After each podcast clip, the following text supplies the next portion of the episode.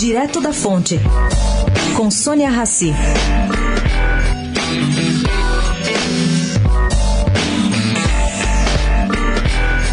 Patrick Ceareta, produtor de longa-metragem, já está se concentrando em como dar um start no que está sendo feito na produção do filme sobre a vida de João de Deus. Ceareta, que é fundador da Teleimage, do grupo Casablanca e produtor dos mais bem-sucedidos no país, conversou com a distribuidora desse filme e essa já adiantou que quer manter o projeto, mas vai agora incluir o lado sinistro do médium e sua ambiguidade.